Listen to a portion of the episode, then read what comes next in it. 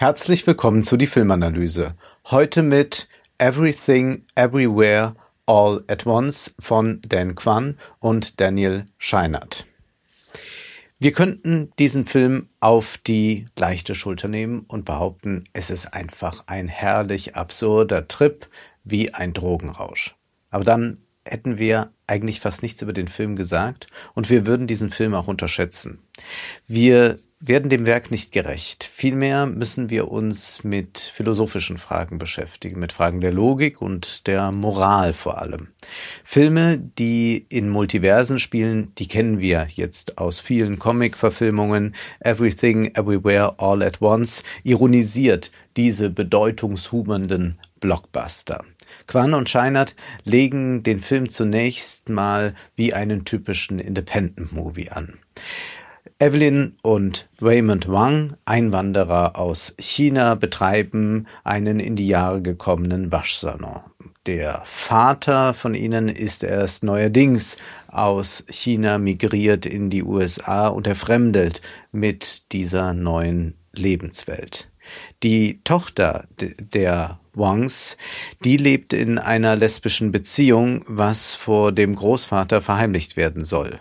Dieser Konflikt würde ja schon genügen, um jetzt ein klassisches Independent-Drama zu erzählen. Das Hauptproblem aber für die Familie ist zunächst einmal das Finanzamt. Da wurde ein Formular nicht richtig ausgefüllt und nun drohen den Wangs Ermittlungen. Die von Jamie Lee Curtis gespielte Finanzbeamtin ist unerbittlich. In der Rolle der Evelyn erleben wir Michelle Yeo, die legendär ist, den Ehemann äh, von, also den Ehemann Wayman spielt Ke Hu Kwan, den vielleicht noch manche aus Indiana Jones kennen und dann ist viele Jahre mit ihm auf der Leinwand nichts passiert. Raymond ist es auch, der die beinahe klassische Dramaturgie eines Independent-Films aufbricht. Raymond ist plötzlich nicht mehr Raymond, sondern Alpha Raymond aus einer Parallelwelt. Er erzählt nun Evelyn von diesen unendlich vielen Paralleluniversen und in einem dieser Universen ist Evelyn ein Filmstar, in einem anderen ist sie eine große Anführerin und dort hat sie auch die Vers-Sprungtechnik entwickelt.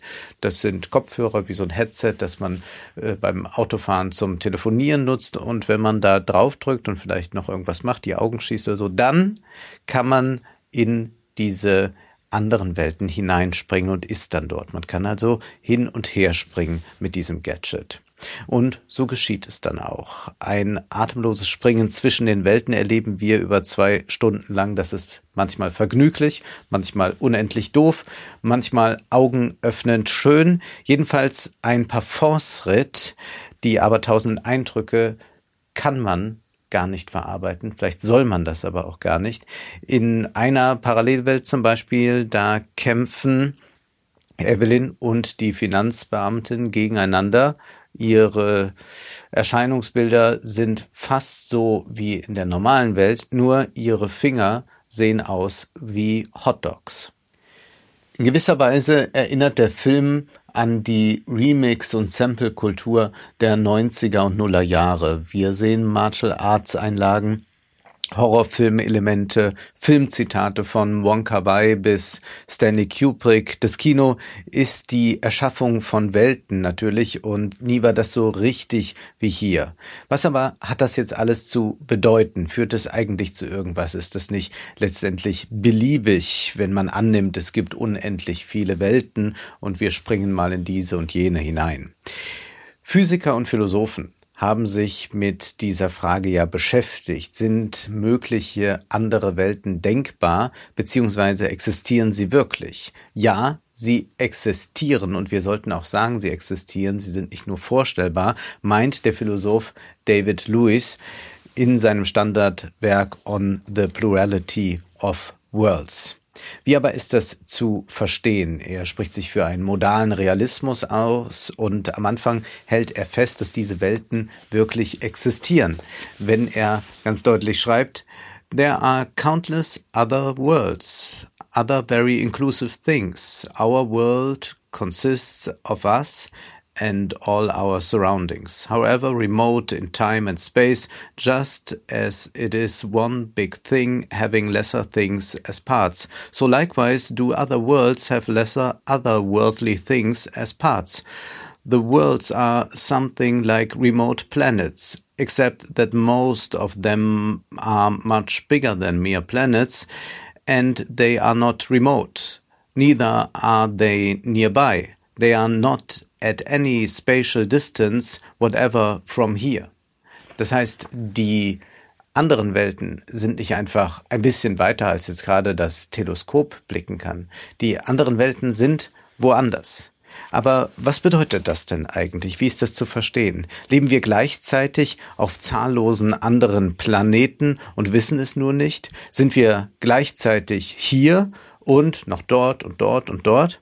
Nein, das ist damit nicht gemeint. Wir sind keine Trans-World Individuals, sagt Lewis.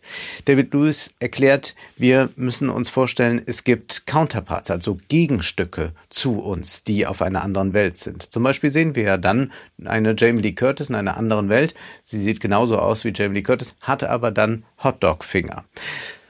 David Lewis sagt auch, man kann sich vorstellen, dass da Menschen sind, die Federn tragen und dass es da üblich ist auf dieser Welt, dass Menschen Federn tragen.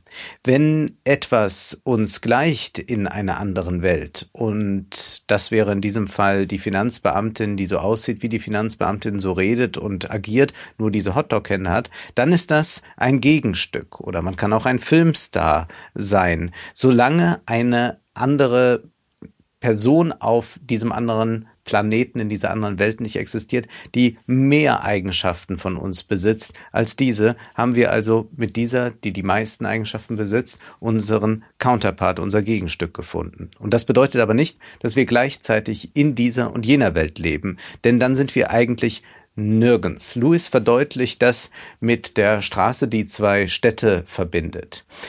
Teile der Straße sind in der einen Stadt, Teile sind in der anderen Stadt. Aber man kann nicht äh, sagen, dass die Straße in beiden Städten ist. Und so können wir das auch für uns äh, sagen, dass wir äh, also Stücke dort finden, Teile von uns, Counterparts, aber wir sind nicht wirklich in beiden Welten, denn dann sind wir eigentlich nirgends.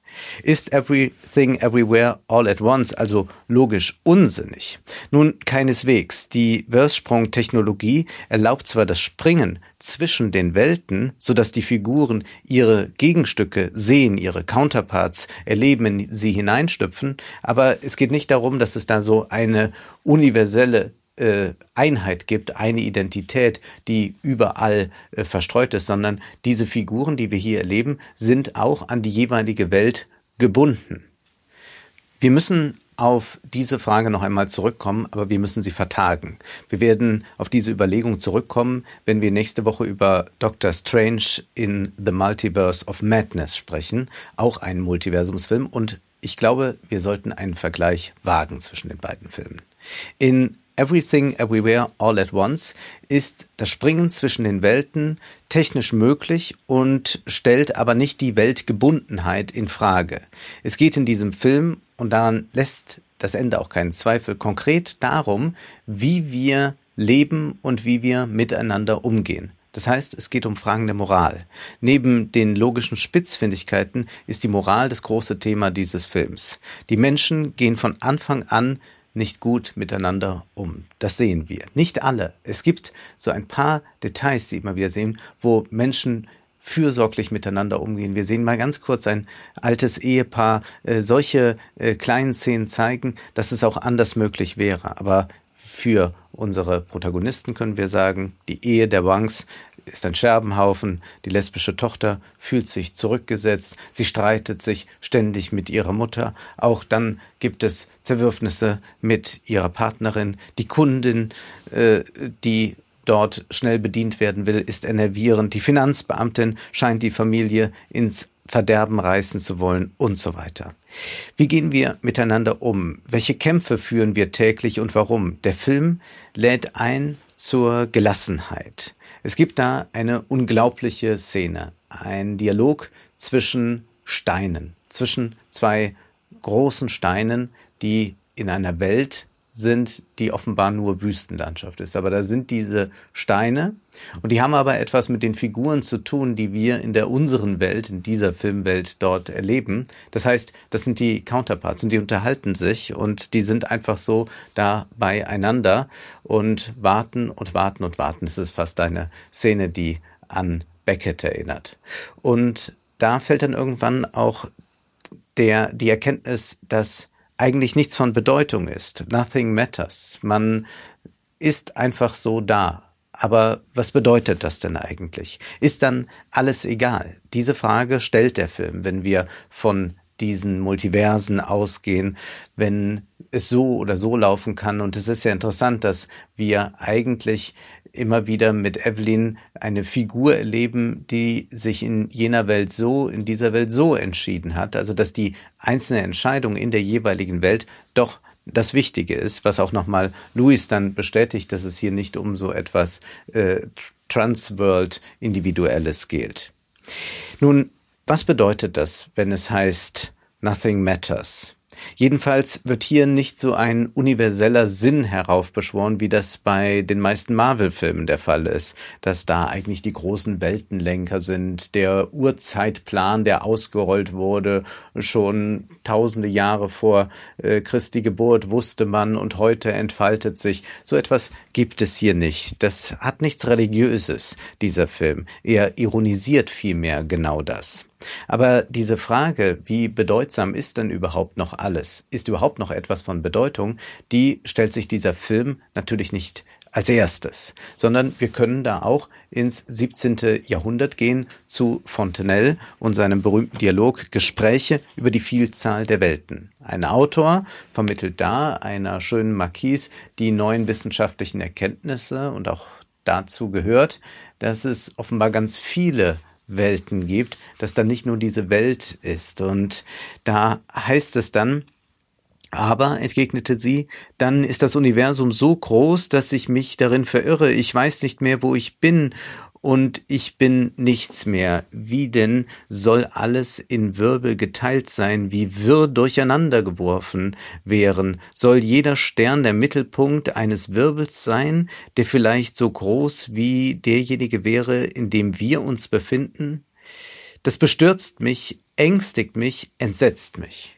Und mich, antwortete ich, also der Autor, mich beruhigt es, wenn der Himmel nur dieses blaue Gewölbe sein sollte, an dem die Sterne wie Nägel befestigt wären, so erschiene mir das Universum klein und eng. Ich würde in ihm gleichsam unter Atemnot leiden. Gegenwärtig, da man diesem Gewölbe eine unendlich größere Ausdehnung und Tiefe gegeben hat, indem man es in tausend und abertausend Wirbel aufteilte, scheint es mir, dass ich freier atme atme und dass ich in einem weiträumigeren Luftreich lebe.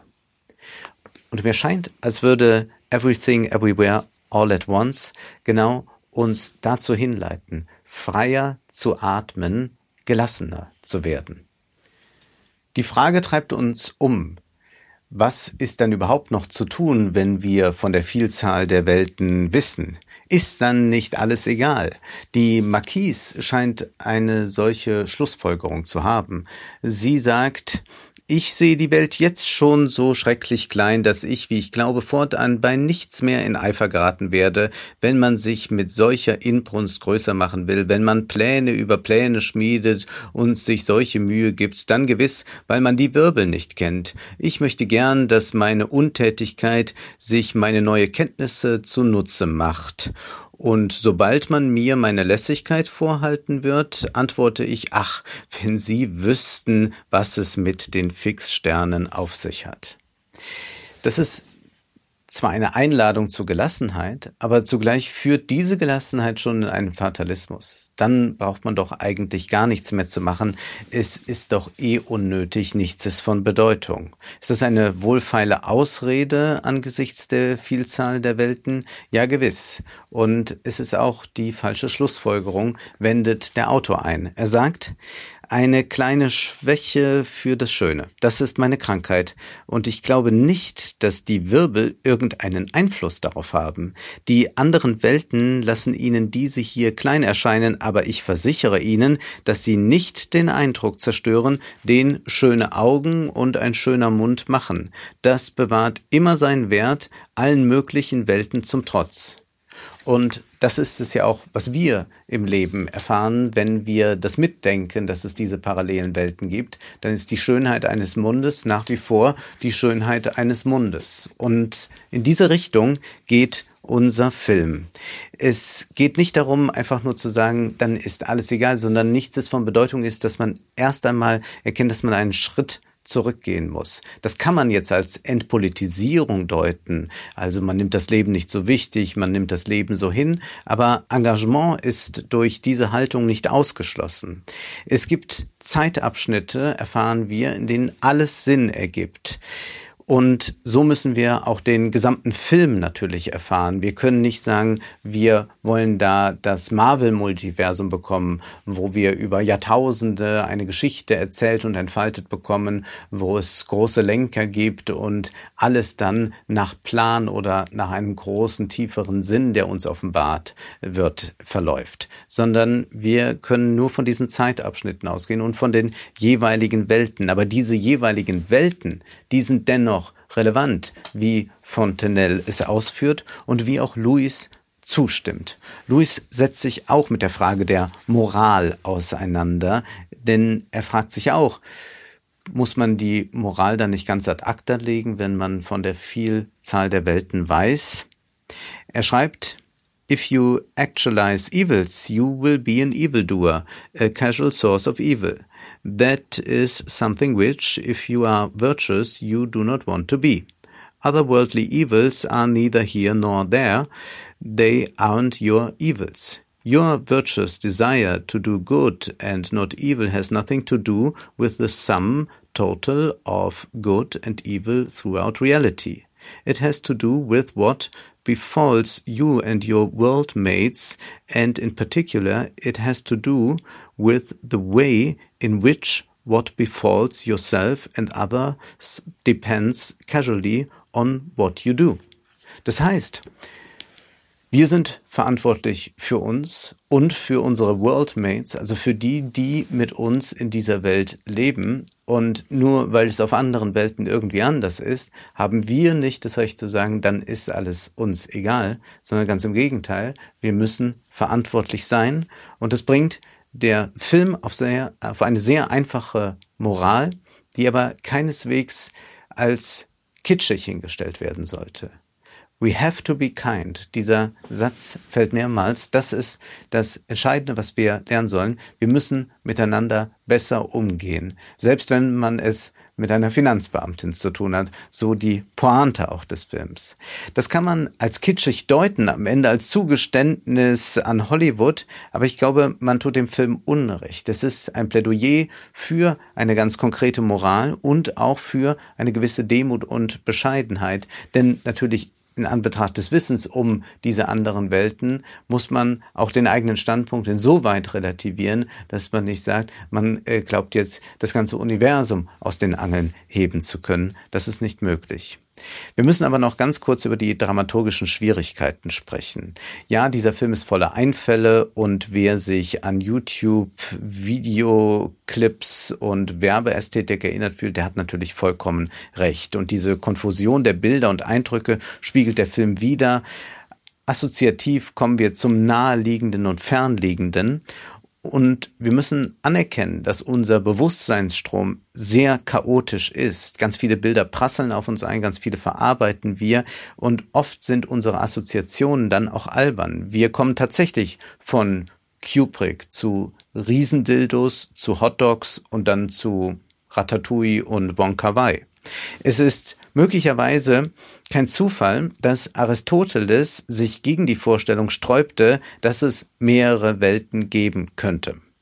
Seine Dramen Theorie nämlich, die braucht auch eine gewisse Geschlossenheit. Und diese Dramentheorie hat den populären Film stark geprägt, auch wenn die Einheit von Raum, Zeit und Handlung im Film nicht mehr ganz so stark befolgt werden muss wie im Theater, ist es doch der aristotelische Spannungsaufbau, den wir immer wieder vorfinden. Spannung ergibt sich durch das Zwingende, das muss nicht immer gleich Schicksal meinen, und ein Konflikt spitzt sich zu, der Knoten muss immer fester werden. Genau dies aber ist natürlich in einer Multiversum-Dramaturgie nicht möglich, weil immer wieder neue Welten sich eröffnen, neue Variationen, Ausflüchte möglich sind. Und so springt der Film und springt. Und manchmal denkt man, jetzt hat der Film sich selbst verloren, vielleicht sind die Regisseure ein bisschen zu verliebt in sich selbst. Und das führt immer wieder auch zu Beliebigkeiten, bei denen nicht klar ist, inwieweit diese wirklich eine Beliebigkeit veranschaulichen oder wir es mit einem beliebigen Film zu tun haben. Dieser Film verheddert sich, aber diese Konfusion braucht es natürlich auch, um das aufzuzeigen. Wir können aber schon wieder erkennen, wie die Regisseure sich bemühen mit dem Rückgriff auf die Familie, aber nicht in so einem äh, Sinne wie Fast and Furious oder so, ähm, mit dem Rückzug auf die Familie, wie sie doch versuchen, etwas Zwingendes ähm, herzustellen. Eine Einheit, die nicht stark naturalisiert wird, sondern mit der man äh, spielen kann, bei der man sagen kann, es gibt da doch irgendetwas Bedeutsames, was uns jetzt gerade, wie wir hier stehen und sind, immer wieder zusammenführt über diese Zeitabschnitte auch dann hinweg. Wir erleben jedenfalls mit diesem Erzählen eine im populären Film zumindest neue Form des Erzählens und man kann äh, schon gespannt sein, wo das weitergeht, ob es da nicht auch bald eine Ermüdung gibt bei diesen parallelen Welten und ob man nicht bald wieder in der eigenen Welt sein möchte oder ob sich da ganz Neues nochmal auftut und wir weniger schauen, aber mehr sehen. Das war die Filmanalyse mit Wolfgang M. Schmidt. Ihr könnt den Podcast finanziell unterstützen, entweder unter www.paypal.me-filmanalyse oder unter der in der Beschreibung angegebenen Bankverbindung. Vielen Dank.